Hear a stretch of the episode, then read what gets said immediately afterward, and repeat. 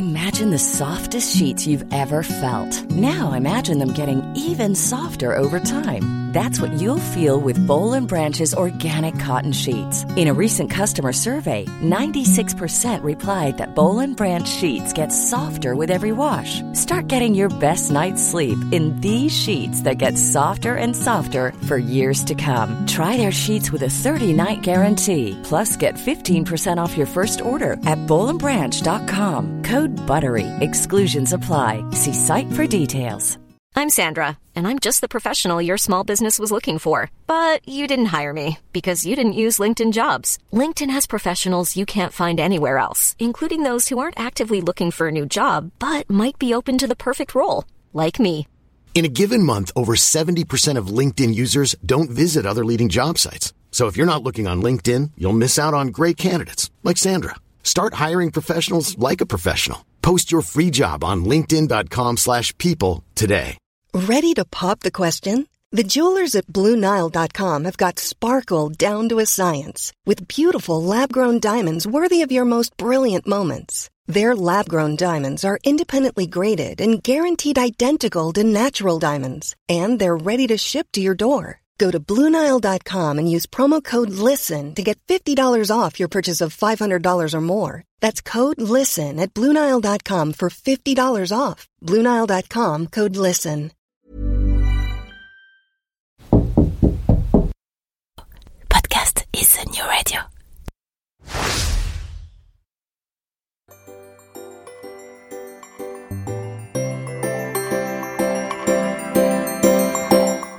Bon matin Mon nom est Jean-Michel Lhomme et vous vous apprêtez à écouter Fais-tu frette, le podcast où les Québécois expliquent le vrai Québec à un Français fraîchement débarqué. Et croyez-moi, il y a du boulot. Vous avez aimé la saison 1, alors vous allez surkiffer la saison 2. Car cette année, en plus de continuer à explorer la société, la culture et plus globalement le quotidien de la vie au Québec, je me fais fort de vous faire aussi découvrir des personnalités d'ici. Après tout, je le dis souvent, je ne suis pas venu ici pour le Québec, je suis venu pour les Québécois. Et franchement, je suis pas déçu, vous ne le serez pas non plus, parce que célébrités ou illustres anonymes, artistes ou entrepreneurs, aidants ou activistes, il y a ici pléthore de gens absolument incroyables. Allez voir, elle va être franchement bien cette deuxième saison. Et sinon, quoi de neuf? Bah, pas grand chose, si ce n'est que depuis quelques mois, il y a une marmotte qui squatte sous le cabinet de mon jardin. Fais-tu frette, saison 2, on ouvre les micros. Bonne émission.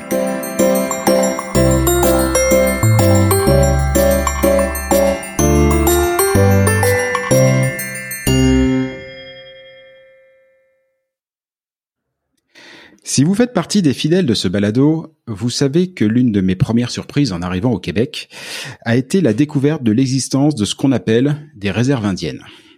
Voilà un aspect du Québec sur lequel, malgré mes précédentes visites et la préparation au grand voyage, j'avais alors complètement zappé l'existence. Et pourtant, quand on y pense, il est assez évident qu'entre les dinosaures et ce cher Jacques Cartier, des hommes et des femmes avaient foulé les terres du Québec. Des hommes et des femmes avaient forcément façonné les terres du Québec. D'ailleurs, j'ai depuis appris que les mots Québec et Montréal sont directement issus des langues parlées par ces mêmes hommes, par ces mêmes femmes. Aujourd'hui, il se trouve que j'habite juste à côté de l'une de ces réserves, Kanawake, en l'occurrence. Alors, je reviens juste sur le mot réserve, parce que faisait trois fois que je le que, dis depuis le début. Euh, quel mot horrible, mais absolument horrible. Il va falloir absolument qu'on qu'on qu'on en rediscute. Et malgré cette proximité géographique, donc avec Kanawake, la question autochtone reste pour moi une grande inconnue. Parfois, pour reprendre une expression anglo-québécoise, j'ai l'impression que c'est l'éléphant dans la pièce. Vous savez, ce truc que tout le monde, alors tout le monde a remarqué, mais dont personne ne veut parler. Et il se trouve que depuis ces derniers mois, sans forcément tout comprendre, bah, j'ai quand même l'impression qu'il y a des petites choses qui bougent ici ou là.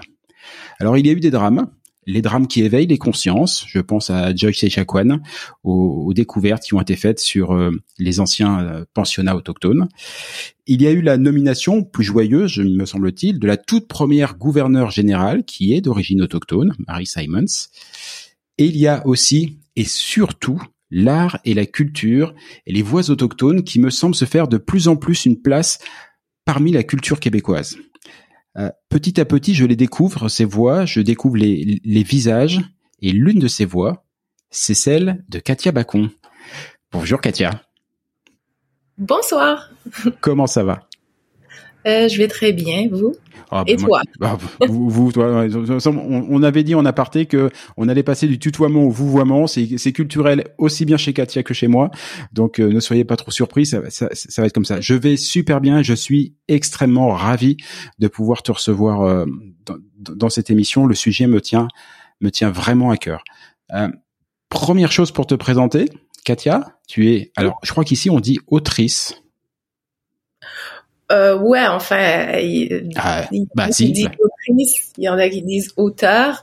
Ouais. Euh, je, je préfère auteur. Ben, moi aussi, je préfère auteur, mais en fait, je, je en, en, France, le mot autrice, et euh, je l'avais jamais entendu. Mais ici au Québec, euh, la plupart des, des femmes que j'ai vues être présentées, soit à la télévision, tout ça et tout, et qui sont auteurs, se présentent ou sont présentées avec le mot autrice, et que j'avais peur de commettre un impair. Euh, voilà, mais je suis comme toi, je, ah, et je suis incapable de dire pourquoi, mais à mon oreille, j'aime le mot auteur. Moi aussi. Je suis moins à l'aise avec le mot autrice. C'est un truc, je sais. Euh, ça va venir, mais euh, bon, je, je préfère encore pour l'instant auteur. Mais c'est autrice, je sais pas, ça sonne triste. oui, je suis assez d'accord. Ça, ça, ça, sonne fonctionnel, fonctionnel, alors que bah là c'est c'est non quand on quand on est capable d'écrire ce que ce que ce que j'ai lu la, la, nouvelle euh, que que j'ai lue s'appelle Cécile euh, en hommage à ta grand-mère me, semble-t-il et je l'ai euh, et je l'ai lu dans le recueil de de, nouvelles qui s'appelle Wapke. Voilà vous trouverez toutes les euh, toutes les informations sur, sur, ce titre. De toute façon on y reviendra un petit peu plus tard tu as commis donc cette euh, cette nouvelle qui est assez super et euh, accessoirement tu es euh, tu es autochtone et tu es une Innu de Pesami ou Pessamite Oui, en fait on dit Innu. Le Innu, d'accord. On prononce ou donc Innu de Pessamite. Très bien, très très bien. Je le disais, j'ai des milliards de questions à, à, à, à te poser, mais mais je disais aussi en intro que c'est très étonnant. J'étais déjà venu au Québec. Je, je m'étais forcément intéressé. C'est quand on a quand même débarqué à 5 ici avec euh, je ne sais plus combien de valises. Donc on avait un poil préparé notre notre voyage et pourtant j'étais complètement passé au côté euh, à côté de cette de l'existence de cette de toute cette culture autochtone et pourtant en me renseignant euh, depuis il y a quand même 11 nations D'ailleurs, on parle des nations ou des premiers peuples que je trouve déjà beaucoup plus joli comme euh, terminologie. Euh, oui. voilà. Il y a 11 nations. Alors, je, vais avoir du mal à, à, tous les à, tous les citer parce que je suis bien incapable de les prononcer sans les écorcher. Je voudrais vraiment pas être mal poli. Déjà, j'ai je me suis foiré sur euh, sur Inou. Donc les, les, les autres, il y a des trucs. Je, voilà. Mais il y a il y a quand même 11 nations qui sont réparties sur tout le tout le territoire du Québec. Ça représente alors, je ne sais pas si tu auras l'info. Moi, j'ai trouvé sur euh, sur Wikipédia, qui est ma base, euh, une information comme quoi il y a 111 000 personnes qui représentent en 2019 euh, les l'ensemble des membres de ces de ces nations autochtones. 111 000 personnes versus 8 millions de Québécois à peu près. Ceci étant dit, je me suis laissé dire que la manière de comptabiliser n'était pas forcément, on va dire, extrêmement parce que qui est d'origine autochtone, qui ne l'est pas et tout, ça a l'air d'être assez flou tout ça quand même. Hein ouais, quand même. Euh, je, je sais qu'il y en a qui qui se prétendent autochtones, il y en a mm. que c'est le contraire. En fait, euh, ils sont pas nécessairement euh, enregistrés, euh, je dirais. donc, on peut pas être sûr. ouais, c'est ça. On peut pas être sûr. D'ailleurs, j'ai entendu une histoire l'autre jour. Je me suis, je, je crois qu'il y a une une représentante ministre ou quelque chose comme ça aux affaires autochtones au gouvernement fédéral qui normalement pour accéder à ce poste euh, doit être quelqu'un issu des communautés autochtones et dont on s'est finalement aperçu qu'elle n'avait euh, bah, pas grand lien avec les, les autochtones, si ce n'est qu'elle a déclaré se sentir. Ouais. Voilà, hein. Ça, ça arrive euh, très souvent. Euh, je dirais que qu'avant c'était plus facile pour euh, ces gens-là de, de, de de, se prétendre autochtones parce que on vérifiait pas nécessairement et aussitôt euh, qu'ils euh, qu'ils étalaient leurs connaissances donc on les croyait donc voilà ouais, c'est on vérifie maintenant c'est vérifiable et bon bah c'est ouais c'est espérons J'espère que c'est vrai que ça fait. Euh, enfin, quand je l'ai lu, je me suis demandé si c'était une blague. Voilà, nous en France, on a un, un, un, faux média qui était là pour faire des, des fausses nouvelles mais rigolotes, hein, qui s'appelle le Gorafi. Et typiquement, c'est le genre d'information qu'on aurait pu trouver dans le Gorafi tellement ça semblait lunaire, en se disant bah. voilà. Oui. Eh bien, ce n'est pas une blague. Mais la réalité nous, nous rattrape toujours. euh, toujours au, tout début, j'ai prononcé des mots qui, euh, qui m'écorchent encore la, la, la, bouche. Alors je voudrais qu'on y revienne et je voudrais que tu me donnes toi les, les, les, les bons mots. Alors d'abord, il y a ce mot de indien, puisqu'on m'a parlé de réserve indienne, indien. Euh, ce, ce, ce, mot est complètement dingue. Euh, alors, pour le coup, il m'agaçait déjà avant, avant d'être au Québec déjà. Euh, C'est-à-dire que, résumons quand même, on a un mec qui est monté dans un bateau, qui cherchait les Indes. Comme ce mec était pas encore équipé de GPS et qu'il est visiblement il était fâché avec la boussole ou qu'il avait deux trois infos qu'il avait pas et tout, il arrive quelque part, il voit des gens, il fait oh super, je suis arrivé, c'est des Indiens. Ok. Mais assez vite, il se rend compte qu'il y a gourance et que non, ce ne sont pas des Indiens et que accessoirement, il n'est pas du tout en Inde. ça, ça s'est passé il y a quoi, à peu près six siècles, à peu près. Et on n'a toujours pas corrigé la boulette, quoi. C'est on est toujours resté là-dessus. Donc les Indiens sont partout, sauf en Inde, hein, finalement. C'est totalement ridicule et je trouve ça... Euh, la manière dont tu utilisé le mot est souvent un petit peu... Euh, si ce n'est insultante, on va dire pas très pas très flatteuse. Je trouve ce mot très très moche. Quel est le bon mot à utiliser, Katia? Euh, ben En fait, moi, j'utilise beaucoup autochtone. je sais que il y a les Premières Nations aussi, euh, entre nous, on va quand même utiliser indien. Je sais pas si je devrais le dire. Ah mais si, parce que c'est pas parce que moi je le trouve moche que j'ai raison. Je donne, je donne mon avis, mais je préfère avoir le tien. Il est plus intéressant. Mais en fait, non, je le trouve pas très beau. Je, on le trouve pas très beau, mais c'est comme c'est c'est comme ça depuis euh, depuis toujours. Moi, je suis née, euh, j'ai grandi avec ce mot-là, donc euh, c'est c'est facile pour nous de on se reconnaît là-dedans. Je veux dire, euh, c'est une, erreur très bête, mm. mais euh, voilà, on a appris ça comme ça aussi, mais on ne s'identifie pas nécessairement aux Indiens. Ah, tu vois, moi, je, c'est vraiment un mot qui m'a choqué. C'est un, mot qui m'a choqué très vite et, euh, et quand je me suis l'un de mes premiers contacts avec la culture autochtone, en, en l'occurrence, ça a été les romans de Michel Jean. Voilà. Et, euh, et je bloquais sur ce mot qui me plaisait euh, vraiment pas et que moi, pour le coup, comme je suis juste à côté de Kanawake, j'entends à peu près tous les jours, hein, puisque on, y reviendra, mais on me dit sans arrêt d'aller faire mon plein d'essence à Kanawake. Euh, voilà. et, euh, et, mais j'avais un problème avec ce mot, euh, avec ce mot indien. J'étais pas non plus super à l'aise. Alors je le suis un peu plus, mais j'étais pas super à l'aise avec le mot autochtone que je trouvais très, on va dire, technique. C'est-à-dire qu'autant le mot indien me semblait peut-être un poil insultant, le mot autochtone me semblait très technique, très administratif. Ouais, ça c'est vrai. Et en lisant euh, mon premier roman de, enfin pas mon premier roman à moi, le premier, le premier roman que j'ai lu de Michel Jean, Coucoum, euh, c'est en page 132 si je dis pas de bêtises que j'ai trouvé ma réponse. Il parlait de premier peuple. Et j'ai trouvé ça très joli parce que déjà ça, ça, remettait les choses à leur place. Premier, coucou, on était là avant, voilà, hein, petit rappel. Et puis il y a le mot peuple, des hommes, des femmes, une culture. Enfin dans ce petit mot de de, six lettres et sept si on rajoute le S, euh, on disait beaucoup de choses. Je trouvais ça très très très juste. Il est pas facile à caser tous les jours, mais il est tellement plus joli qu'un dieu. C'est vrai que c'est joli, euh, premier peuple. Je l'utilise jamais en fait. Bah, Et le deuxième mot, alors lui pour le coup, j'ai vraiment pas trouvé. euh, bah, c'est le mot réserve. Ouais, moi non plus, je, je l'aime pas beaucoup.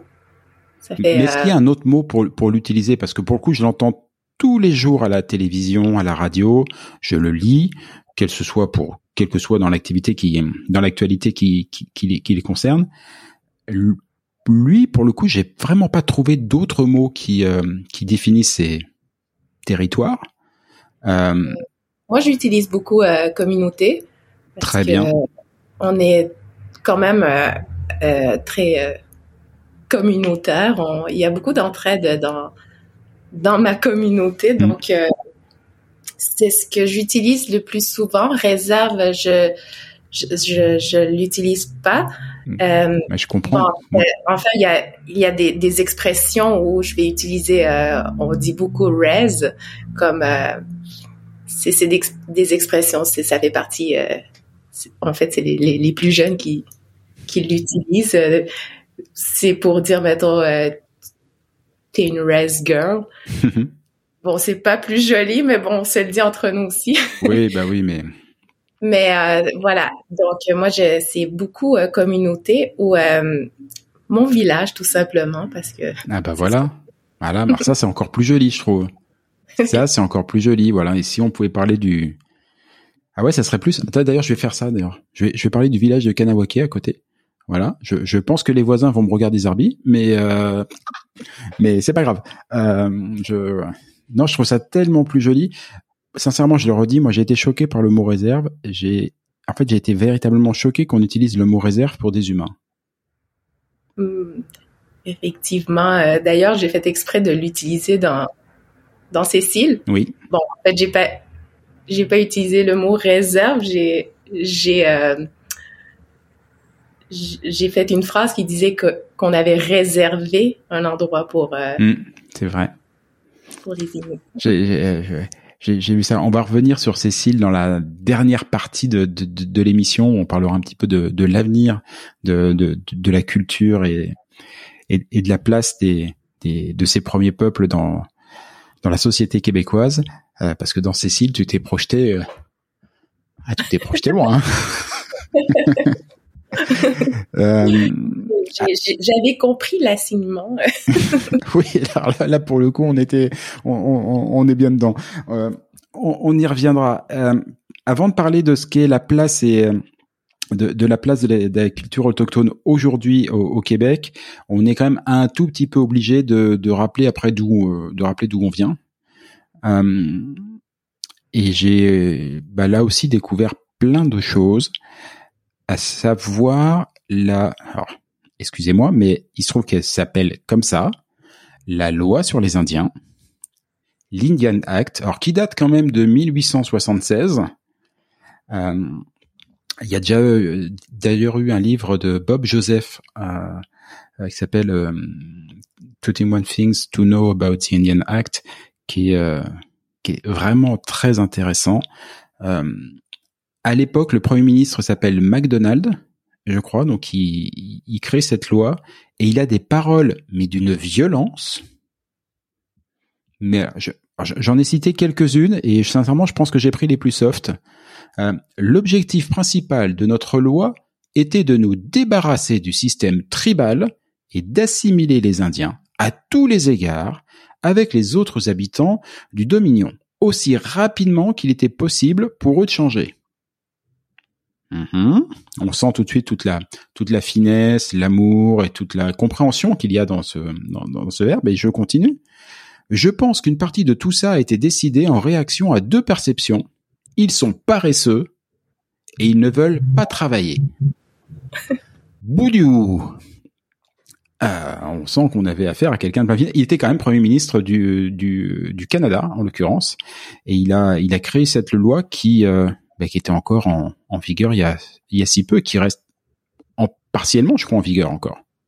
Je crois qu'il n'est jamais euh, allé à la chasse. Euh, Alors, c'est exactement. Pour les traiter de paresseux. c'est exactement ce que je me suis dit. Toi, c'est les, les notes qui viennent après, exactement. Parce que quand je reviens dans, euh, dans, dans Coucou mais tout, qui sont deux des bouquins de, de, de, Michel Jean, euh, il y décrit ce que sont, ce que sont la vie des, des communautés en l'occurrence de la communauté Inou, qui bah, qui sont qui sont des gens qui ont un, point de chute l'été où ils vont commercer les pots qu'ils ont accumulés l'hiver et qu'ils ont un point de chasse l'hiver très éloigné dans des conditions extrêmement rudes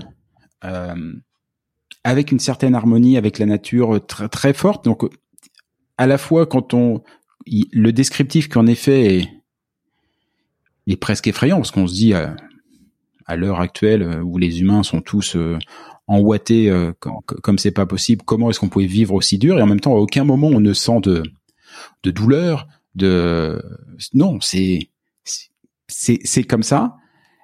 Et quand on a lu ça, pouvoir se dire qu'à un moment donné, quelqu'un a osé les traiter de paresseux, ouais, c'est quelque chose. Moi, c'était l'une des, tu vois, je viens de décrire la, ce que j'ai compris de, de, ce qu'était leur vie euh, actuellement, et j'en reviens sur ce que sont aujourd'hui. Bah, je vais reprendre ton expression, les villages. Euh, comment est-ce qu'une communauté comme ça, qui est si fortement marquée par cette alternance de vie d'été, vie d'hiver, la chasse, le commerce. Comment est-ce qu'elle peut vivre sédentarisée comme elle peut l'être aujourd'hui dans, dans les villages? Ben, En fait, euh, je crois que c'était très dur pour, euh, pour ceux qui l'ont vécu en premier. Euh, moi, c'était déjà comme ça, mais imaginons ma grand-mère déjà, ça, ça fait pas si longtemps les, les, les, romans de, de Michel Jean. Ce mhm. qu'il raconte, ça fait pas très longtemps, donc euh, il est à 100 ans, on le vivait encore. Oui, c'est ça, c'est un siècle à peu près. Ouais. Oui, donc euh, je crois que ils l'ont pris très euh, durement quand même, se, se faire enlever un mode de vie comme ça.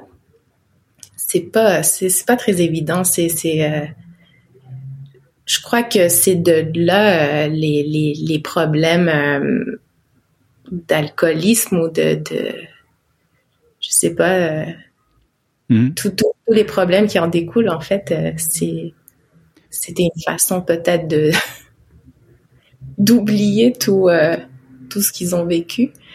Ouais, tout, tout ce qu'ils ont vécu, mais c'est vrai que le là, et là j'ai parlé que des mots, des mots de de ce brave McDonald qui aurait dû euh, se contenter d'inventer des Big Mac et pas faire de politique.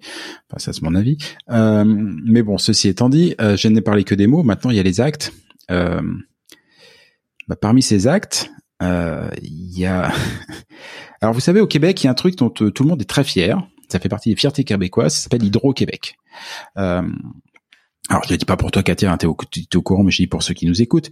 Euh, Hydro-Québec, euh, grande fierté puisque euh, grâce à Hydro-Québec, on est capable de produire de l'électricité euh, extrêmement bas carbone, quasiment neutre en carbone, alors qu'à l'heure de la COP 22, 23, 24 et tout ça et tout, et du réchauffement climatique, c'est un super bon point, tellement bien que maintenant on peut arriver à vendre de l'électricité bas carbone aux États-Unis et, et, et ainsi de suite, et ça positionne le Québec plutôt bien dans l'avenir.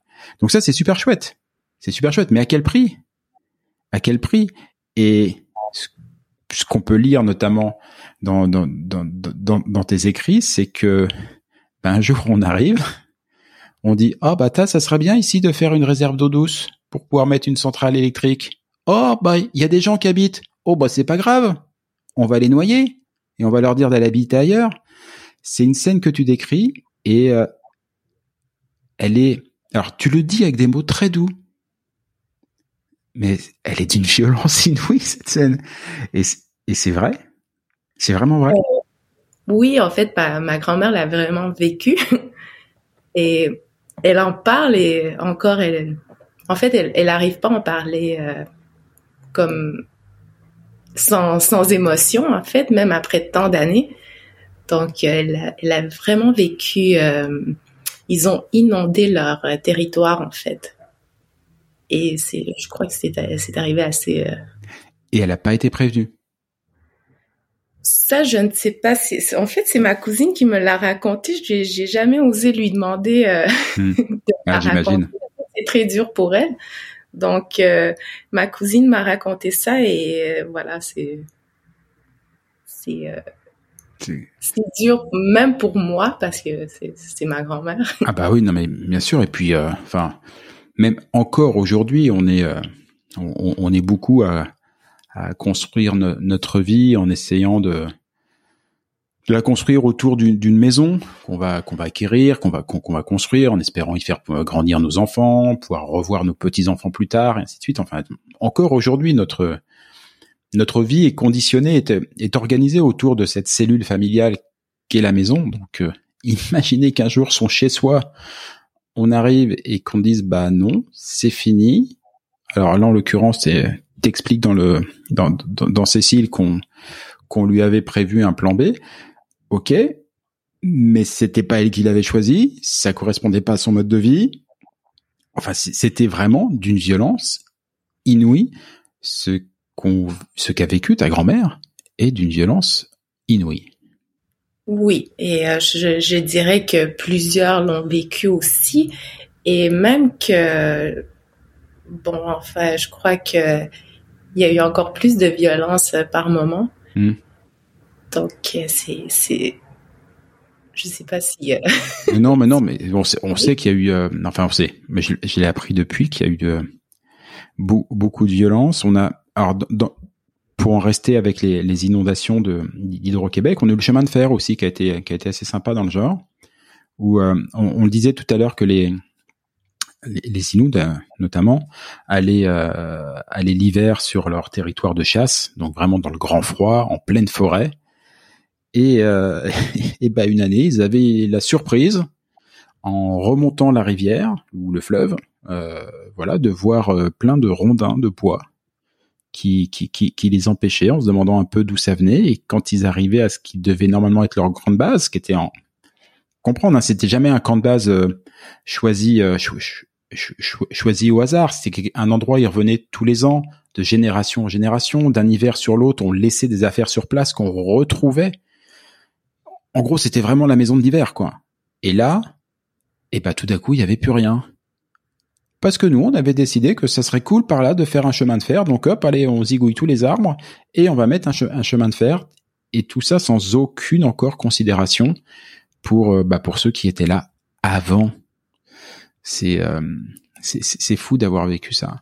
Le le dernier truc dont il faut parler et dont tu vas pouvoir me parler aussi qui est évoqué, ça, c'est revenu dans l'actualité. Ça nous permet de faire la transition avec le, le maintenant. Je te promets, hein, la, fin sera plus festive. Euh, après, c'est pas de ma faute. Le, passé a pas été que cool. Euh, ça, arrive souvent aussi, euh, justement, de parler du passé. C'est toujours très dur euh, mm. D'en parler. Donc, mais c'est correct. C'est. le, le, le, point qui nous permet de faire le, lien avec le avec aujourd'hui, c'est les fameux pensionnats autochtones euh, pensionnats autochtones qui ont aussi été d'une violence, euh, bah, d'une violence inouïe. Hein. Euh, je te laisse raconter comment ça s'est passé ou tu veux que je m'y colle? Tu, tu peux y aller en fait. ah, parce que je sens, je sens, je sens que c'est douloureux. Euh, alors en fait, voilà, à un moment donné, euh, le gouvernement canadien a estimé que, et je reprends les mots de l'époque, il faut sortir l'Indien de l'enfant cette phrase n'a pas été prononcée par n'importe qui, c'est un officiel du gouvernement. Alors je ne saurais plus dire si c'était du gouvernement québécois ou du gouvernement canadien. Vous savez qu'on est dans un dans, un État fédéral. Euh, mais cette phrase, elle est, elle est, elle est, dite, elle est même inscrite noir sur blanc aujourd'hui au, au, musée de l'histoire du Canada qui est à Gatineau, euh, qui est absolument super. Ça fait partie des grandes phrases de l'histoire, pas forcément des plus glorieuses, mais voilà, il faut sortir l'Indien de, de, de l'enfant. Et euh, on a créé une gendarmerie euh, spécifique à l'époque qu'on a envoyée dans bah, tous les camps de base, à dire d'été, où se trouvaient les communautés, euh, les communautés autochtones. Et, et les gendarmes sont arrivés et en une journée, ils ont, alors j'ai dire expliquer, c'est c'est un bien grand mot.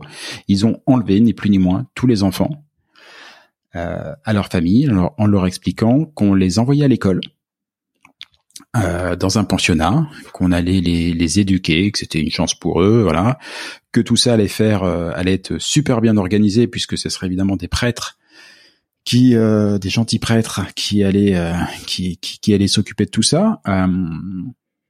c'est un élément important puisque les, les communautés autochtones sont particulièrement religieuses et la caution de l'Église a beaucoup joué sur l'acceptation, on va dire, ou sur, sur une forme de laisser-faire, même si tous les écrits qui, qui, qui sont montrent bien que c'est un laisser-faire extrêmement douloureux, mais bon, voilà. Et du jour au lendemain, on enlève tous ces enfants euh, à leur famille. Alors évidemment, pour euh, pour, pour en mettre une petite couche, euh, c'est-à-dire que s'il y a un pensionnat autochtone à 30 km de la communauté, bah c'est pas là qu'on va y mettre les enfants, bien sûr. Ce qu'il faut absolument les envoyer le plus loin possible. Donc, de préférence à l'autre bout du pays. Voilà, histoire de les mettre directement dans un avion. Alors pour nous aujourd'hui, on se dit oh ils ont eu de la chance de prendre l'avion, c'était fun. Bon là c'était plutôt euh, ambiance euh, euh, ambiance transport de bétail quoi. Hein, voilà. Hein. Et puis c'est très traumatisant pour quelqu'un qui n'a quasiment même presque jamais vu une voiture ou un engin à moteur de se retrouver dans un avion. on les envoie le plus loin possible. On les envoie dans ce pensionnat autochtone. Et alors là, toute ressemblance avec des, des événements passés euh, en Europe lors de la deuxième guerre mondiale n'est pas forcément totalement fortuit.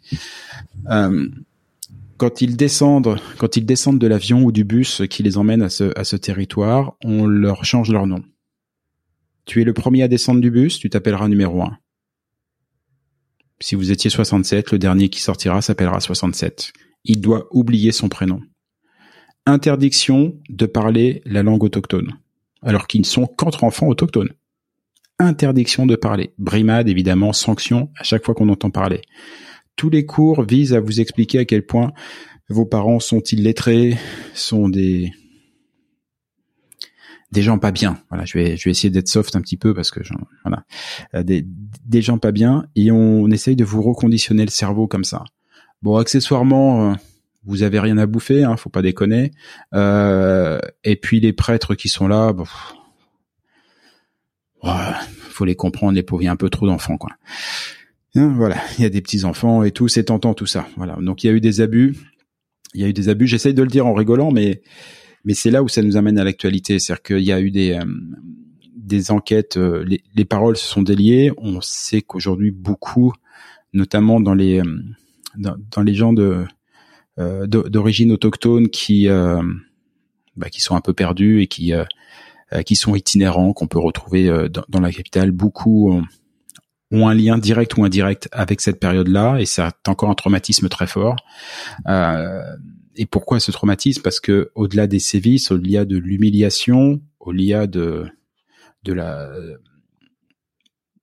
de la négation d'une d'une identité, euh, bah, il y a des morts aussi. Voilà, on peut faire simple, c'est juste il y a des morts, puisque si vous étiez malade, on vous soignait pas, si vous deviez mourir des coups reçus ou des des autres sévices qui avaient pu se passer, euh, bah, on n'allait certainement pas informer les parents ou quoi que ce soit. Donc voilà, il y avait euh, un, un, rapport qui a été fait, je crois, en 2002, si je dis pas de bêtises, qui estimait entre 4000 et 6000 enfants morts dans ces fameux pensionnats autochtones et qui était passé, d'après ce qu'on m'en a dit, relativement inaperçu. C'était un rapport administratif comme un autre, très intéressant, mais un rapport. Et qui lit les rapports Et cet été, cet été, des gens ont, ont fait des fouilles sur d'anciens territoires, de, sur d'anciens pensionnats autochtones. Et là, c'est plus un rapport qu'on a trouvé, on a trouvé des ossements. Voilà, on a trouvé des enfants par centaines. Ça a été une onde de choc ici. Et, euh, et aujourd'hui, dans pas la quasi-totalité, mais une grande partie en tout cas des, de ces anciens territoires, on cherche pour au moins offrir une sépulture, euh, une sépulture aux enfants. C'est aussi un élément qui est, qui est raconté euh, et que je trouve d'une violence inouïe, qui, qui, est raconté dans l'un des, des, romans de, de, de, Michel Jean. Alors, je, je, je, le cite beaucoup, Katia, tu m'en veux pas, mais, euh, mais il en a écrit beaucoup. voilà, euh, il en a écrit beaucoup. Euh, il raconte. il, il, raconte ce retour après le, la, la, première année passée au pensionnat où ou les parents qui avaient vu, euh, qui, à qui on avait arraché trois enfants, ben on leur rendait que deux. Et ils apprenaient au sortir du bus, quand ils découvraient qu'ils n'avaient que deux enfants, ben que l'autre était mort. Voilà. Ils savaient pas de quoi, ils savaient pas vraiment quand. De toute façon, après tout, ils étaient autochtones, on n'avait pas les, on n'avait pas les informer non plus. Faut pas déconner. Quoi. Ça va. donc voilà, tout ça, tout ça fait aussi que j'ai l'impression, et ça va nous emmener à quelque chose de plus joyeuse, que la société québécoise, se rendant compte un petit peu de tout ce que elle a fait subir. Alors je parle de la communauté euh, en général, euh, de la société québécoise, parce que c'est pas ceux qui sont en poste aujourd'hui qui se sont comportés comme des sagouins il y a, il y a, il y a 80 ou 100 ans, non. Mais bon, on en est tous un petit peu les, les, les, les héritiers, et que se rendant compte de ça, on laisse la place. On laisse la place à des, à des voix autochtones, à des auteurs autochtones, euh, de plus en plus, et notamment, et ça j'aimerais bien que tu m'expliques pourquoi, beaucoup d'artistes Innu, Innu, pardon, excuse-moi.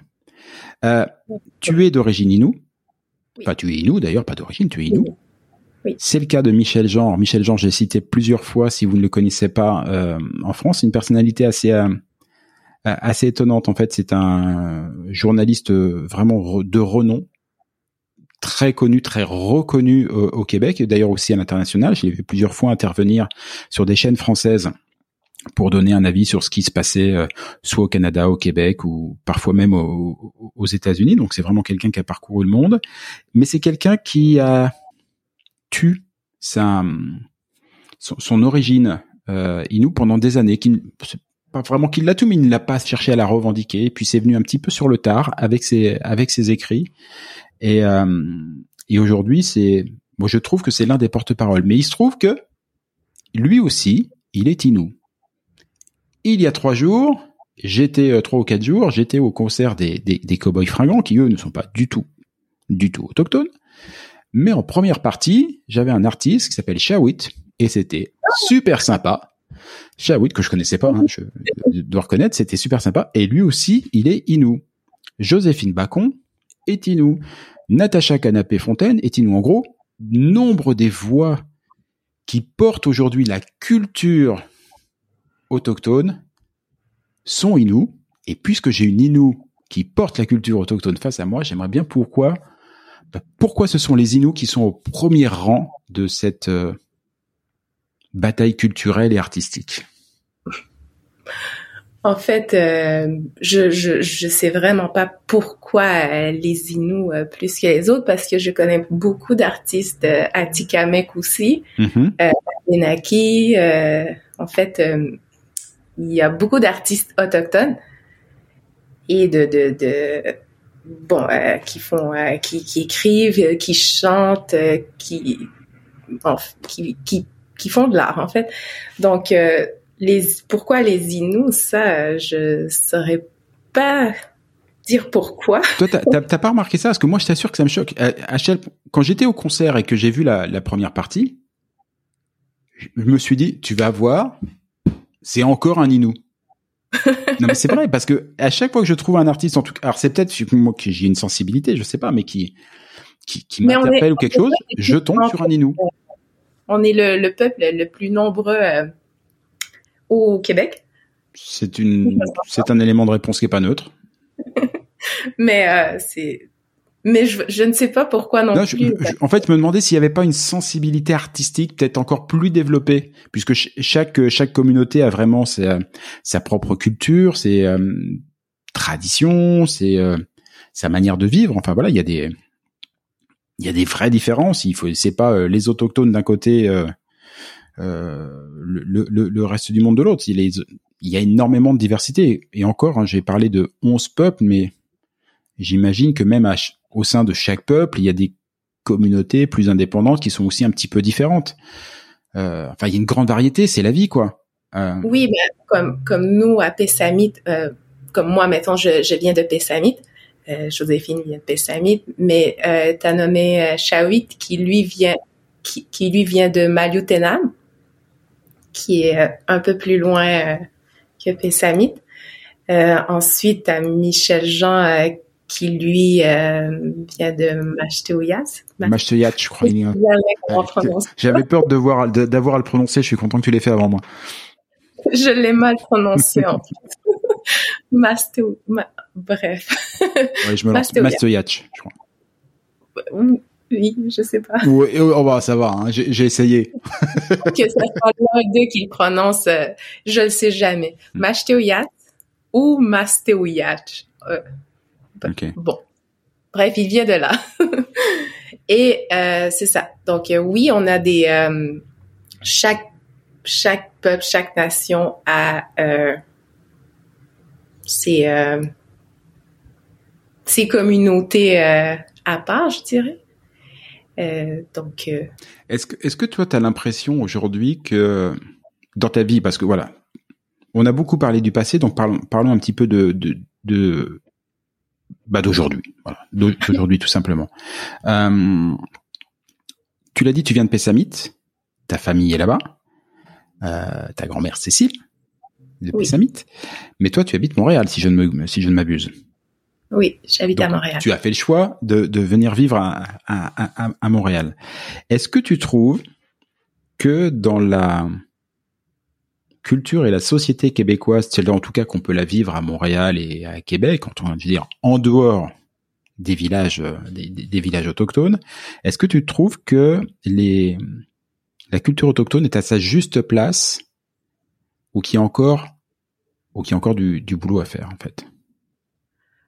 Euh, c'est sûr qu'il y a toujours du boulot à faire. Euh, c'est pas, c'est jamais assez représentatif, mais je trouve que on en parle euh, encore plus.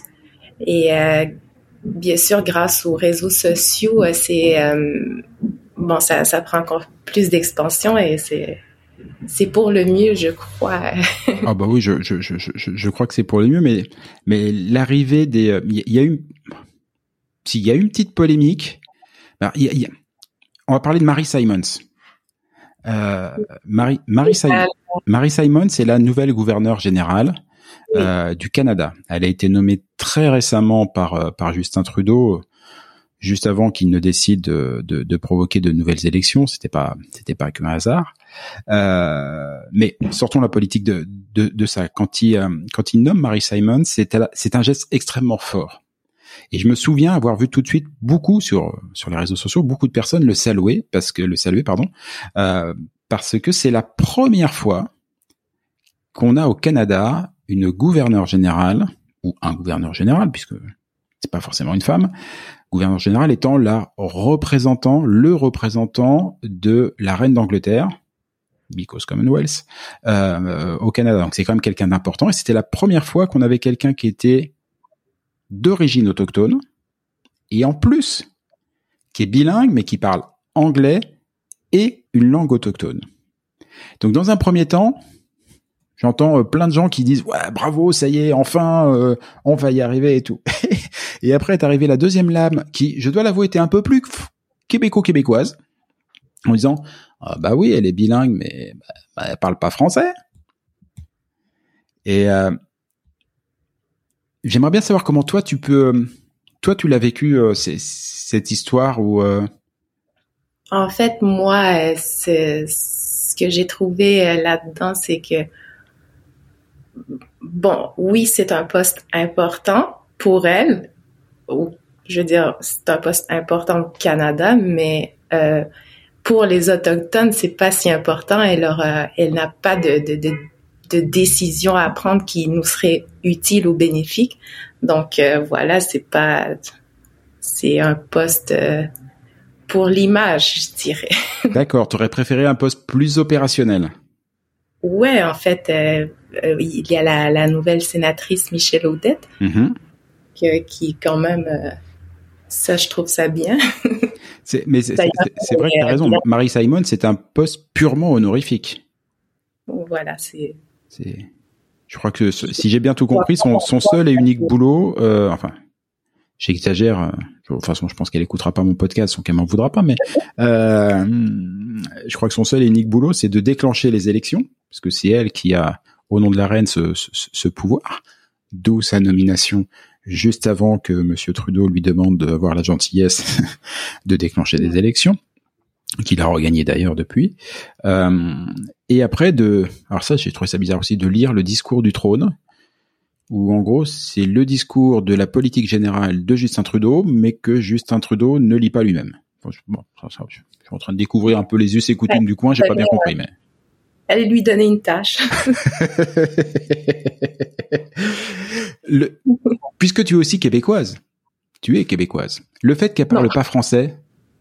Je suis autochtone, euh, en fait, euh, qui vit au Québec. Ah, euh, ça c'est intéressant. Tu te définis comme une autochtone qui vit au Québec. Québécois, ouais, non. Ah ouais? tu. Euh... Ryan Reynolds here from Mint Mobile. With the price of just about everything going up during inflation, we thought we'd bring our prices down. So to help us, we brought in a reverse auctioneer, which is apparently a thing. Mint Mobile unlimited premium wireless. Ready to get 30, 30, bit to get 30, bit to get 20, 20, 20, bit to get 20, 20, bit to get 15, 15, 15, 15 just 15 bucks a month. So, Give it a try at mintmobile.com/switch. slash $45 up front for 3 months plus taxes and fees. Promo for new customers for limited time. Unlimited more than 40 gigabytes per month slows. Full terms at mintmobile.com. I'm Sandra, and I'm just the professional your small business was looking for, but you didn't hire me because you didn't use LinkedIn Jobs. LinkedIn has professionals you can't find anywhere else, including those who aren't actively looking for a new job but might be open to the perfect role, like me. In a given month, over 70% of LinkedIn users don't visit other leading job sites. So if you're not looking on LinkedIn, you'll miss out on great candidates like Sandra. Start hiring professionals like a professional. Post your free job on linkedin.com/people today. Et désolé pour la psychologie de comptoir.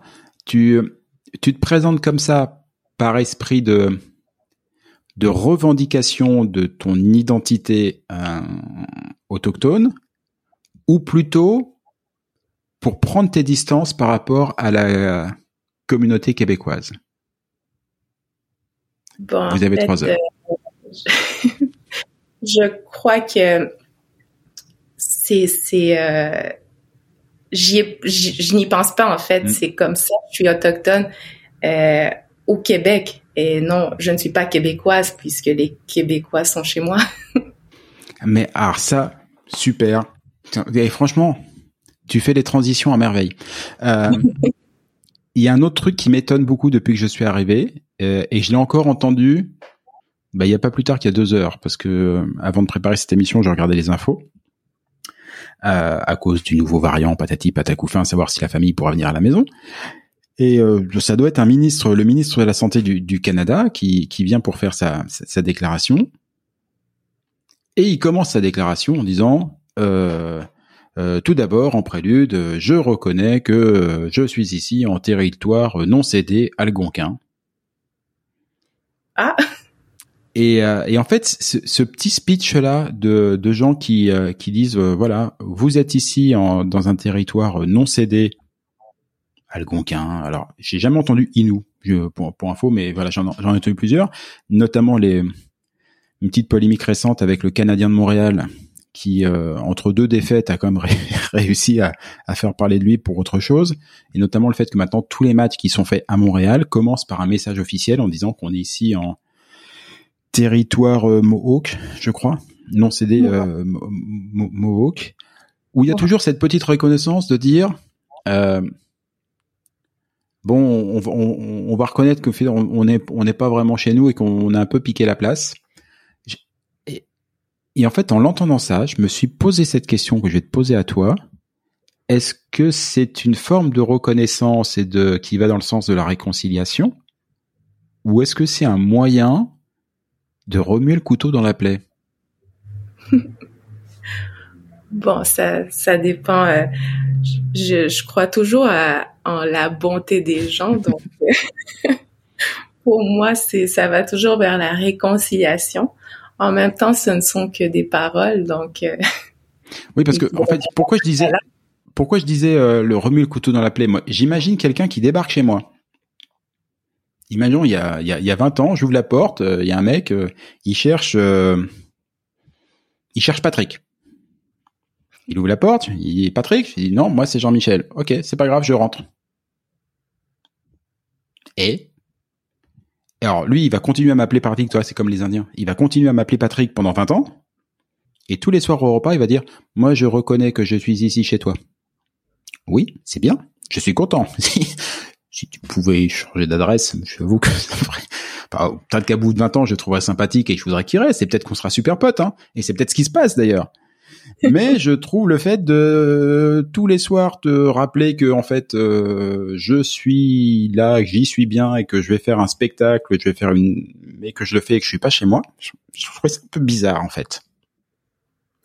Enfin, oui, c'est c'est bizarre, c'est très bizarre de, de de faire ça, sauf que euh, mais comme comme Patrick, on le trouve euh, sympathique euh, à force. on peut pas le mettre dehors comme ça, donc euh, je crois que justement c'est c'est c'est mieux de voir ça comme une réconciliation parce que si c'était de mauvaise foi, bon c'est déjà fait de toute façon tout ce qu'ils ont pu faire de mal. alors non, je je vois vraiment ça comme une comme une réconciliation. C'est bien, tu vois le verre à moitié plein. C'est ton côté, c'est ton côté québécois. Vraiment, tu vois le verre à moitié plein plutôt qu'à moitié vide. Si tu étais française, tu le verrais à moitié vide. tu trouverais que ce serait pas cool de le rappeler tous les soirs. euh, je, euh, puisque toi tu es, tu es auteur, que tu as la, la liberté des mots. Euh, quand tu écris un bouquin, tu, bah, t'as aucune limite dans l'absolu. Tu peux, tout est possible. Tu pars d'une page blanche. Si tu devais noircir une page blanche avec les, les bons ingrédients d'une réconciliation, t'écrirais quoi? Qu'est-ce qu'il faudrait? Pour être... Bon, en fait, il faut tout d'abord reconnaître. Mm-hmm. Il faut reconnaître euh, le passé et ce qu'il en est vraiment. Euh, reconnaître la vérité. Euh, et bah, en fait, c'est travailler ensemble, je crois. Et en fait, on est rendu là. Je vais dire, il faut vraiment travailler ensemble maintenant. Il faut pouvoir communiquer et et s'accepter. il n'y a pas communiquer et s'accepter. Et justement, moi, j'ai l'impression, et ce n'est qu'une impression, hein. C'est peut-être aussi parce que mon job à moi, dans le fond, c'est le marketing et la com, donc euh, voilà, forcément. Mais euh, j'ai l'impression que la communication sur bien des plans, elle est un peu rompue. Euh, et toi, la confiance qui est rompue plus que la communication.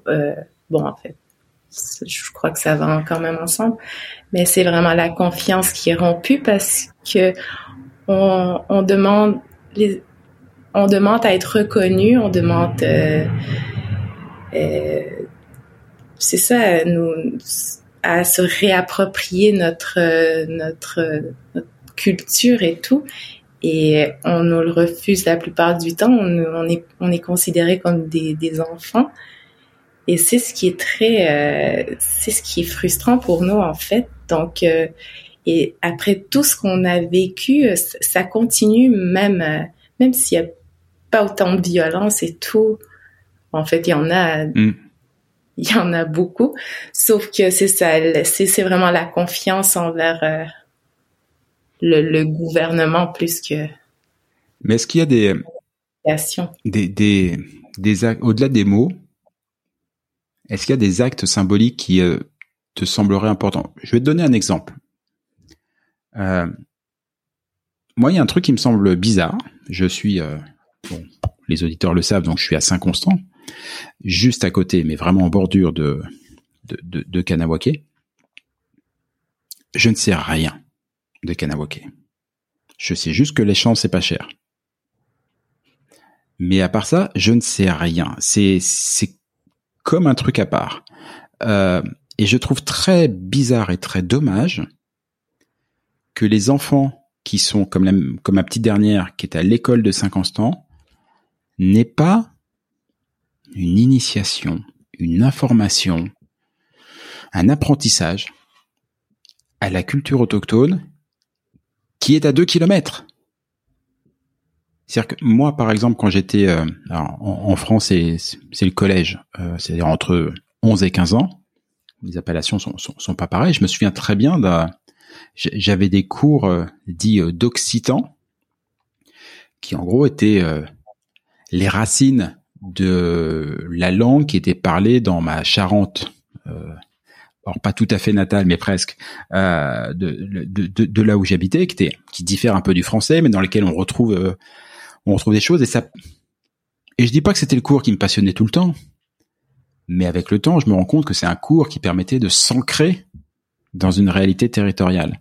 Et, euh, est-ce que, est-ce que si si demain on te disait que dans les dans, dans, les écoles du Québec, notamment partout où on est vraiment à proximité d'une, euh, je reprends ce mot très moche de réserve donc, d'un village autochtone, euh, si on essayait de faire des ponts en, en apprenant des mots, en apprenant un peu la langue, en, en faisant en sorte qu'on apprenne un petit peu la, moi tu vois j'aime c'est Kanawake c'est pas euh, c'est pas un village inou, mais euh, mais si ça avait été un village inou, ça aurait été cool que quelqu'un comme toi vienne euh, vienne à l'école, mais pas une fois, vienne à l'école tous les ans, voire plusieurs fois par an, et explique aux enfants ce qui s'est passé sur cette terre-là. Je suis très content que mes enfants apprennent ce que Cartier a fait, ce que Champlain a fait, et ainsi de suite et tout. Un peu dommage que ils apprennent pas ce qu'il y avait avant et ce qu'il y a d'ailleurs encore aujourd'hui, parce que ce n'est pas que du passé, c'est ce qu'il y a encore aujourd'hui. On a dit tout à l'heure 111 000 et encore en, en comptant pas forcément super bien. C'est pas rien, 111 000. Euh, c'est étonnant que le Québec qui euh, qui est tellement virulent, mais je trouve à, juste titre, pour essayer de défendre sa, singularité francophone au sein d'un Canada et des États-Unis où c'est 8 euh, millions de francophones au milieu de de 360 millions d'anglophones. C'est-à-dire que ils le savent, ils le ressentent, on le ressent ici dans la, dans la chair tous les jours, ce que c'est que d'être minoritaire. Et on veut être reconnu même si on est minoritaire. On se bat pour qu'en Ontario, où ça ne parle qu'anglais, on ouvre des universités euh, francophones et tout. Pourquoi est-ce qu'on n'arrive pas à faire la même chose ici, au Québec, envers les minorités, certes maintenant, mais les réalités autochtone. Ça serait une bonne idée ou pas? Ça serait une excellente idée en fait. Euh, bon déjà, il faudrait aussi euh, qu'on ait nos, propres cours de langue euh, chez nous. je veux dire, oui, on apprend la langue Innu à l'école. On a des cours, mais comme moi, j'avais des cours jusqu'à l'âge de 15 ans, mettons, disons 14-15 ans. Donc après, il n'y a plus de cours, euh, il faut apprendre à la maison. Donc ah déjà, il faudrait les avoir euh, dans nos propres écoles. Et ensuite, je crois que euh, tout, dans le fond, c'est une excellente idée, mais il faudrait d'abord le faire chez nous. mais tu as raison parce que, ce à, à, nos écoles, on apprend les mêmes les mêmes on a le, même programme que les Québécois en fait, donc euh, on n'en sait pas plus euh, que. Et euh, j'avais très brièvement abordé ce point-là dans une des précédentes émissions avec avec Eric Bédard, qui est un un historien absolument passionnant, passionné, passionnant, vraiment. Et, et lui aussi avait, il, il, a fait tout un bouquin sur sur l'histoire du Québec. Et je lui avais fait cette remarque euh, qui avait pas grand chose, grosso modo, avant l'arrivée de Champlain, de Cartier, pardon, de Cartier. Euh, et pourtant, lui-même, il, est bien conscient que il, y avait des gens avant. Il m'expliquait qu'en fait, qu'en tant qu'historien, il était face à une vraie difficulté et qu'il regrettait profondément. Il dit, les peuples autochtones ont une tradition de transmission orale. Et, du coup, en fait, on n'a pas les documents, les écrits, les œuvres sur lesquels nous, historiens formés tels qu'on l'est, on est habitué à travailler, on est habitué à retranscrire, à recouper les informations. On n'a pas ça. Donc, on est face à une tradition orale qui se perd, qui se, qui se dilue, qui en plus peut être nourrie aujourd'hui bah, d'animosité, de rancœur, de choses comme ça. Et que c'est, pour lui, c'est très dur il semblerait que ce soit particulièrement dur de bah, d'écrire par exemple une histoire, une histoire du peuple inou. Ce qui est forcément pas simple après pour le mettre dans des manuels d'école. Euh, ça c'est vrai, mais euh, euh, ce qu'ils pourraient mettre à la place, c'est la, la c'est le peuple en fait, parce qu'ils ont complètement, pas complètement, mais ils en parlent que très peu dans dans, dans les livres et c'est jamais bien, c'est pas grand chose. Alors on en apprend beaucoup plus sur le peuple français que. Bah oui, c'est vrai. Autochtone. Non, mais c'est vrai. Mais moi, en tant qu'autochtone, je, je n'en connais pas beaucoup. Je, je suis en train d'apprendre aussi, donc c'est, c'est, ça va jusque là. Mais ça, c'est fou, ça. Donc en fait, t'as, ouais, bah t'as raison. Bah, de toute façon, déjà, t'as forcément raison. Mais c'est d'abord au sein des, euh, au sein de ces villages qu'il faut, euh, qu'il, qu'il faut réapprendre la, enfin pas réapprendre, mais on va dire organiser en tout cas l'apprentissage de la langue pour la pour, pour la sauvegarder de, de, la, de la, culture. On, on, a tous ces, ces euh, on a une semaine culturelle. Euh, je sais pas si c'est dans chaque village, mais on a une semaine culturelle où euh, pendant une semaine, on, euh, les aînés sont sont invités dans les écoles et ils vont ils, ils vont montrer leur savoir et, et tout tout ce qui est traditionnel. Tout, ils, ils vont montrer ça aux, aux enfants, aux plus jeunes mais c'est c'est pas assez donc euh, il faudrait il faudrait ouais. que ça redevienne un mode de vie que ça soit pas seulement que oui un apprentissage mais pour que ça reste un mode de vie et non euh, que ça soit exceptionnel euh. oui puis c'est puis c'est bien qu'il y ait des écrits c'est bien qu'il y ait des gens comme toi qui écrivent alors même si euh, il y a une grosse partie d'invention on va y venir mais c'est bien qu'il y ait des gens comme toi qui, qui écrivent parce que je suis je, suis très intéressé par l'histoire à titre personnel, très intéressé par l'histoire et par la, transmission. J'ai euh, j'ai grandi auprès de auprès d'un grand-père qui a, qui a vécu les, deux guerres mondiales en France et notamment euh, la deuxième où il a été fait deux fois deux, fois prisonnier où il s'est échappé deux fois. Il était dans la résistance, mais il m'en a parlé assez peu. Comme on dit chez nous, c'est un taiseux. Il en parlait assez peu. Et je regrette beaucoup qu'il l'ait pas écrit parce que le peu qu'il m'a dit, 30, 40, ouais, à peu près ça, 30, 40 ans plus tard, quand je le raconte à mes enfants, et j'essaye de le raconter à mes enfants, je sais que forcément j'ai oublié des mots. Je vais changer des mots. C'est plus les siens. Ils ont plus forcément la même réalité, la même justesse. Euh...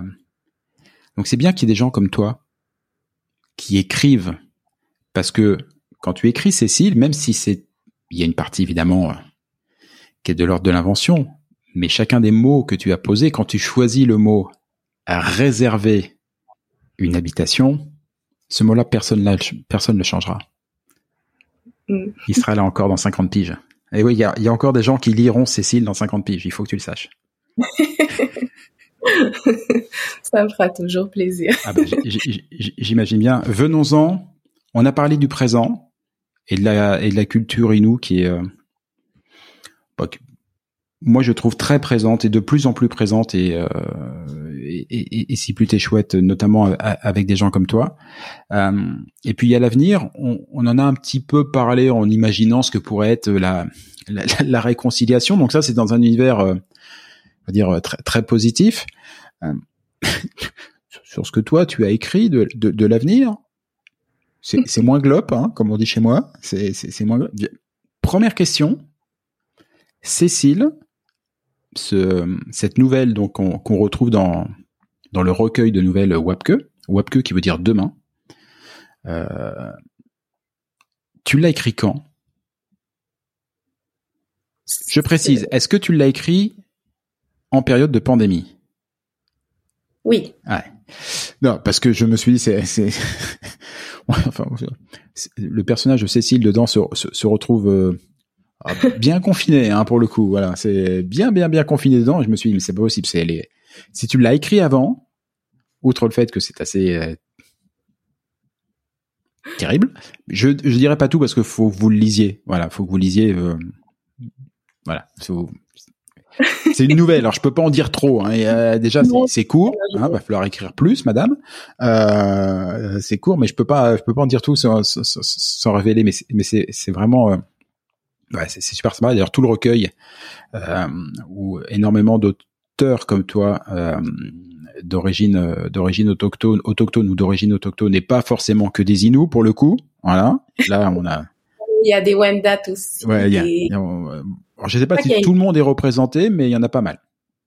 Oui. Puis il y a un autre recueil qui s'appelle Amoun, auquel tu n'as pas participé. Non. Euh, mais, euh, mais, mais qui est aussi intéressant dans, dans, dans le genre. Dans celui-là, dans Webkey, vous avez essayé de d'imaginer ce que pourrait être l'avenir. Alors, je te demande pas de me dire ton ta vision de l'avenir qui est là, qui est une vision romancée et, littéraire, mais euh, mais l'avenir, Katia, toi, tu le vois comment? Pour la culture autochtone et dans cette société québécoise ben, en fait, j'aimerais beaucoup que euh, euh, bon pour l'avenir, je souhaite en fait que la culture euh, autochtone ait, sa place et comme je veux pas que ça soit une surprise, je veux que ça ça va ça aille de soi. C'est autant que la culture québécoise et je veux que ça, ça prenne sa place en fait. Et euh, je veux pas je veux pas qu'on en parle parce que parce qu'on justement parce que c'est c'est quelque chose d'exceptionnel. Je veux que ça Mm. Je veux que ça fasse partie des gens euh, au quotidien. Euh, mais en même temps, on a notre euh, nos nos différences et c'est ce que c'est ce que je trouve très beau en fait. Je, je veux que ça, je veux continuer à je veux continuer à qu'on continue à éblouir les gens avec nos, nos différences. Tes différences, est-ce qu'aujourd'hui et encore plus demain, toi qui as quitté, enfin en tout cas momentanément tout, qui vit à Montréal aujourd'hui, qui n'est plus dans ton village, est-ce que tu peux continuer à les faire vivre, à les développer, à les affirmer facilement aujourd'hui et encore plus demain dans ton quotidien? Est-ce que le fait de ne pas être dans le village te permet quand même de, de développer je, crois que pour moi, c'est plus facile en fait de, de, de, de m'exprimer, euh, d'exprimer cette différence ailleurs que chez moi. Ah oui.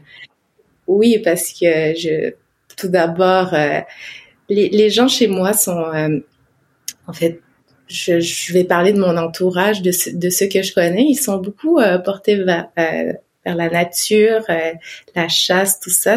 Comme j'ai dit, on se, réapproprie, on se réapproprie notre, nos, nos, racines, nos, nos, notre culture, nos traditions. chose que moi, je ne fais pas. Par contre, moi, je défends beaucoup la langue et j'écris. Mm-hmm. Et voilà. Ici, à Montréal, c'est plus simple pour moi de, de, de, de, parler aux gens qui, qui sont pas de chez moi et de, de, leur faire part de, de, de mon histoire un peu. Et je, je, le fais un peu à tous les jours au travail avec euh, les gens que je rencontre. Donc, une ambassadrice en fait. Euh, peut-être. Bah oui. c'est les, c'est les... être euh, loin de chez soi ou en tout cas ne plus être chez soi et euh, essayer de, de, de, porter sa culture, de l'expliquer, de la montrer, de la et de la valoriser. Quand même, on est pas mal proche de la définition d'une ambassadrice. c'est que aussi c'est grâce à, à au fait que j'ai je suis partie de chez moi que j'ai compris que c'était une fierté euh, d'être d'être Inou parce qu'avant, euh, avec tout ce qui s'est passé, euh, les, les, les, les, les, cicatrices des gens de, de, de tout mon village, de, de tout mon peuple, euh, je crois qu'il y a une période où on n'est pas très fier, euh, ou peut-être une génération où on a on n'avait pas cette fierté. Moi, je voulais sortir de mon village, c'est tout, et oublier ce que c'était être autochtone parce que c'était trop dur, c'était une responsabilité. Et donc, je voulais oublier même ma langue. Et quand je suis arrivée à Montréal, euh, les gens trouvaient ça beau et, les gens me posaient des questions. C'est là que ma fierté est revenue. C'est super beau ce que tu dis. Pour moi qui suis un, un récent immigrant, ça me parle, mais avant d'immigrer au Québec, je suis un, un, un Charentais limousin, donc du petit village du centre de la France, on, en a parlé avant, qui a qui a immigré à la ville, à Paris, petite ville au demeurant. Et euh, et comme toi, quand je suis parti, ah, ouais, j'avais pas le choix de toute façon, fallait que je parte, mais euh, tellement il y avait rien à faire, euh, il y avait rien à faire chez moi, donc il fallait que je parte, mais sans dire que j'étais content de partir. Euh, ouais, j'étais j'étais content de prendre mes distances avec cette, culture que je revendiquais pas forcément, le patois charentais, donc cette manière de parler, cette manière d'être, euh, et, euh, et petit à petit, en étant loin, je, je suis redevenu charentais, plus que je ne l'étais quand j'y habitais. Et je me suis euh, et tu vois aujourd'hui, alors les auditeurs ne, le voient pas, mais toi tu le vois parce qu'on est on est en visio en ce moment. Mais derrière moi, au Québec, à un peu plus de 6000 bornes de chez moi, j'ai euh, la carte postale de mon petit village avec euh, ma grand-mère et, ma maman enfant de, dessus. Et je l'ai installé ici à un âge un, un, petit peu plus certain au Québec. Je ne l'avais pas installé dans ma chambre d'étudiant quand j'ai fui ou que je suis je, je suis parti de mon village. Je comprends le alors moi je suis pas j'ai pas j'ai pas les mêmes talents d'écriture et donc je suis pas allé euh, je, je, je, suis pas allé jusqu'à devenir tu t'exprimes mieux devant bon devant des gens. ouais, mais je préférerais écrire. Euh, on est toujours comme ça. Voilà, je suis tellement admiratif de gens qui savent écrire. Euh, mais euh, donc j'ai pas ce talent-là pour être euh, ambassadeur, mais je comprends par contre ce qu'intérieurement tu peux ressentir. Tu peux ressentir euh, d'être euh, d'être encore plus inou à Montréal que tu ne l'étais à Pessamit. Ouais, voilà, ça, ça, ça me rend ça me rend plus proche de mon village peut-être loin. c'est dingue. Hein. C'est c'est la, la, la, vie est faite est faite de contrastes. Euh, bon, ok, tu nous as sorti une super nouvelle qui s'appelle Cécile, comme ta grand-mère. Oui. Voilà, pas hasard. C'est son histoire et, son avenir. Euh, je, je, je, vous laisserai lire. C'est quoi tes prochains projets? Euh,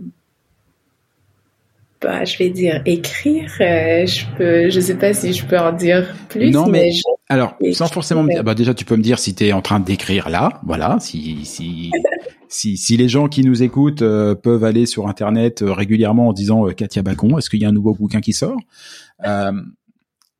Et peut-être c'est une question en rapport avec le sujet. Est-ce que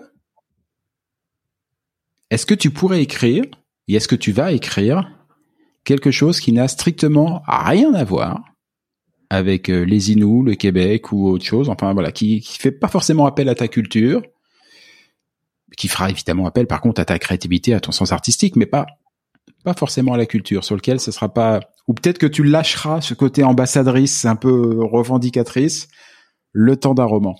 Est-ce que c'est est-ce que c'est jouable ou non? Pas trop parce que ça coule trop dans les veines. non, en fait, euh, c'est en fait, c'est ce que je voulais dire tout à l'heure quand j'ai parlé de culture autochtone.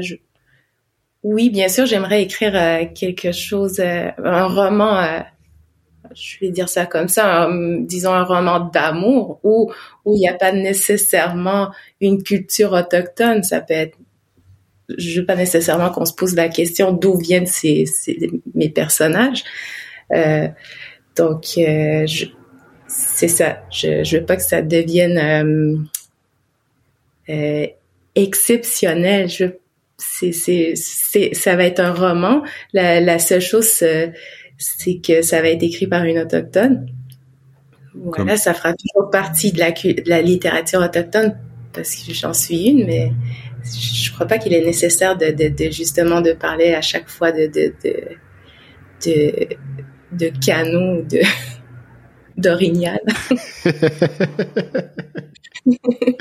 je, je, je, je, je, te comprends. Euh, je, je, je, te comprends. C'est vrai qu'il m'est arrivé de lire deux trois bouquins qui m'ont beaucoup plu et qui ne parlaient pas d'Orignal. Mais ça, c'est pas pour euh, pour renier quoi que ce soit. C'est juste, euh, je, je veux que ça coule comme ça. En fait, c'est c'est mais c'est ce que tu disais tout à l'heure, en fait, c'est-à-dire que la, la, victoire ou la, réconciliation, appelons-le comme, comme on veut, ça sera le jour où on aura face à nous un, où j'aurai face à moi une Katia Bacon que je recevrai, euh, qui sera 100% 100% inou, autochtone, tout ce qu'on veut, et que je recevrai pour parler littérature sans jamais prononcer les mots inou, autochtone, réserve, indien, enfin tout et les autres mots moches qu'on a pu dire là, euh, et juste parler de, de, de, littérature. Mais tu seras toujours une inou. Voilà. Et de ce jour-là où, ce, où ça passera crème, on aura gagné. Oui. C'est pour bientôt ou pas? Espérons. Ouais. Mmh. C'est marrant parce que alors vous, vous avez que la voix, moi j'ai moi j'ai l'image, quand j'ai l'image, je vois, il y a, là, on a vraiment quelqu'un de bicéphale face à nous. C'est-à-dire qu'il y a une partie du cerveau qui dit, oui, je suis, je suis optimiste, j'ai envie d'y croire. Et puis, il y a l'autre partie qui la retient en disant, ouais, pas si vite, hein. c'est pour gagner, gagner, gagner. Euh, bon, je suis toujours très optimiste, en fait, c'est, c'est, c'est. Mais c'est bien d'être optimiste et, et, et je, je sais pas si ça va te donner du baume au cœur ou, ou pas, mais moi, j'ai l'impression que, je sais pas pourquoi, j'ai, quand je suis arrivé, on n'en parlait pas du tout. J'ai trouvé. Et tout d'un coup, c'est venu, alors notamment avec euh, l'affaire de, on n'en a pas parlé, puis on va pas y revenir, de, Joyce et Chakwan, mais après il y a eu un, enchaînement. Et ça y est, c'est devenu un sujet. Alors souvent aujourd'hui, c'est encore comme on l'a fait aujourd'hui dans ce balado, c'est un, sujet souvent un peu douloureux, mais il faut probablement en passer par là. Mais au moins ça y est, on en cause. Tu disais qu'il faut en parler, qu'il faut se parler. C'est un, c'est un début. Alors moi, comme je suis un, je, suis quand même français, tu vois, j'ai pas l'accent québécois très développé encore, donc je vais pas pouvoir faire grand chose, grand chose, mais je suis ça de, de, près parce que ce, c'est tellement riche. En fait, c'est ce que je trouve triste, par contre, c'est euh, à chaque fois qu'il y a qu'on en parle, c'est parce que quelque chose de triste est arrivé mm. avant ça. Et euh, ça, devrait pas arriver, en fait. Euh, la semaine dernière, on a eu une euh, la collation des grades, je crois, à l'université Laval, et il y avait une autochtone qui graduait, euh, qui est devenue médecin, et ça, on n'en parle pas, ce mm. qui est très bien quand même. C'est quelque chose, c'est c'est super. ça, ça, il y en a pas beaucoup. Et ça, on n'en parle pas. Mais voilà, pour, il faut vraiment que ça soit quelque chose de grave ou de. Oh, pas que forcément. Euh, Michel Jean, excuse-moi, on, en revient. Mais quand pour Koukoum, euh, pardon, il a, il obtient le prix France-Québec. Oui, ça, ça c'est. Voilà quelque chose de. Alors, en plus, autant il, il ces, autres bouquins seront probablement un petit peu plus chargés historiquement parce qu'ils couvrent des périodes, y compris le tout dernier. Euh, je crois que c'est Totiake, le, titre. Je prononce très mal et tout, mais je vous le mettrai aussi. Euh, qui, s'inscrit dans dans, dans, dans l'actualité des, des, itinérants, mais qui euh, qui traite de sujets assez euh, assez durs, hein, tout, tout, simplement. Mais Koukoum, par contre, moi j'ai lu Koukoum en, en apprenant un mode de vie en même temps que son personnage, qui sa, son arrière-grand-mère, Almanda, euh, apprend la culture elle aussi, euh, et, nous, et je l'ai lu comme un roman d'amour. Je, voilà, qui, qui, avait été placé là. Très sincèrement, j'aurais pu le lire sans savoir que l'auteur était Inou. Et c'est un bouquin qui a eu un prix France-Québec donc euh, qui est pas un prix neutre ici. Euh, et c'est un auteur qui, euh, il y a pas si longtemps que ça, était encore en Allemagne ou je, je crois en train de faire des, salons. Et il porte, comme toi demain tu le feras avec tes, tes, prochains bouquins, il porte cette culture et pas que donc pour des choses négatives, aussi pour bah, pour faire rayonner positivement des éléments, euh, des, des, éléments culturels. Non, on va terminer ce balado sur une note positive. Ça s'en vient. Ça s'en vient, Katia, tu vas voir. Oui, j'ai espoir. je te remercie, je te remercie énormément de m'avoir accordé tout ce temps pour euh, pour parler de ces, ces sujets-là. Euh... Ça me fait vraiment plaisir. En fait, euh, merci à toi d'avoir pensé à moi. Je... Bah, de rien, merci à toi d'avoir écrit Cécile. C'est ta faute, après tout, fallait pas. c'est à cause de ça que t'es tombé dans ce traquenard. merci à ma grand-mère. ouais, ça, ça t'as raison. On devrait toujours dire merci à ses grands-parents. Je ne l'ai pas fait assez. Euh, moi, je te dis merci à toi. C'était un, c'était un vrai bonheur. Euh, T'hésites pas. Dès que tu sors un nouveau bouquin, tu m'envoies un message. Je me ferai un plaisir de, le relayer. D'abord, je me ferai un, un plaisir d'abord de le lire. Je vais le faire, promis. Merci beaucoup. Je te souhaite une excellente soirée. Bonne soirée. Ciao. Et voilà. Fais-tu frette, c'est fini pour aujourd'hui. Si vous êtes arrivé jusque-là, bravo, vous avez vraiment toute mon admiration. Mais bon, c'est probablement parce que cela vous a plu au moins un petit peu. Ou que vous êtes alors complètement maso. Bah, par défaut, j'opte quand même pour la première hypothèse. On va dire que c'est mon côté optimiste.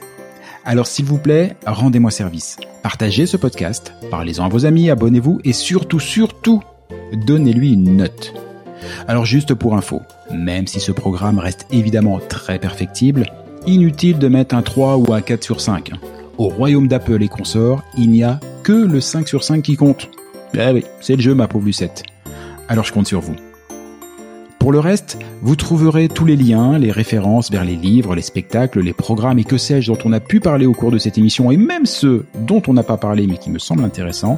Tout ça, vous le trouverez dans le descriptif, dans les commentaires de ce podcast ou bien alors sur notre site internet fetufrette.com. Sur ce même site, vous avez d'ores et déjà la possibilité de vous inscrire à l'indispensable newsletter hebdomadaire que nous vous préparons et qui sera lancé très prochainement et j'y annoncerai les prochaines émissions et partagerai avec vous des articles, des infos, des bons plans qui pourraient bien nourrir votre curiosité à propos du Québec. Enfin justement, puisque vous êtes curieux, je suis sûr que vous avez des questions, des suggestions, que vous aimeriez qu'on traite tel ou tel sujet. Eh ben, je ne demande qu'à vous lire. Envoyez-moi un courriel. Oui, oui, oui, j'ai bien dit courriel. Envoyez-moi un courriel à l'adresse suivante. Fais-tu frette En un seul mot, tout attaché, sans espace, sans tirer ou quoi que ce soit. Donc, fais-tu frette à commercial. Ah oui, oui, j'ai oublié aussi. Ici, on ne dit pas at ou arrobase, on dit à commercial. gmail.com. Bah, j'avoue, c'était pas très clair tout ça. On récapépète depuis le b vous allez voir, c'est très simple. Fais-tu frette F-A-I-S-T-U-F-R-E-2-T-E, à commercial, gmail.com. Pas compliqué. Vous vous souvenez qu'au tout début de cette émission, je vous ai dit qu'au Québec, on ne disait pas bonjour, mais bon matin. Et pour cause Car ici, pour se dire au revoir, on se souhaite de passer un bonjour. Alors bonjour à tous et à tantôt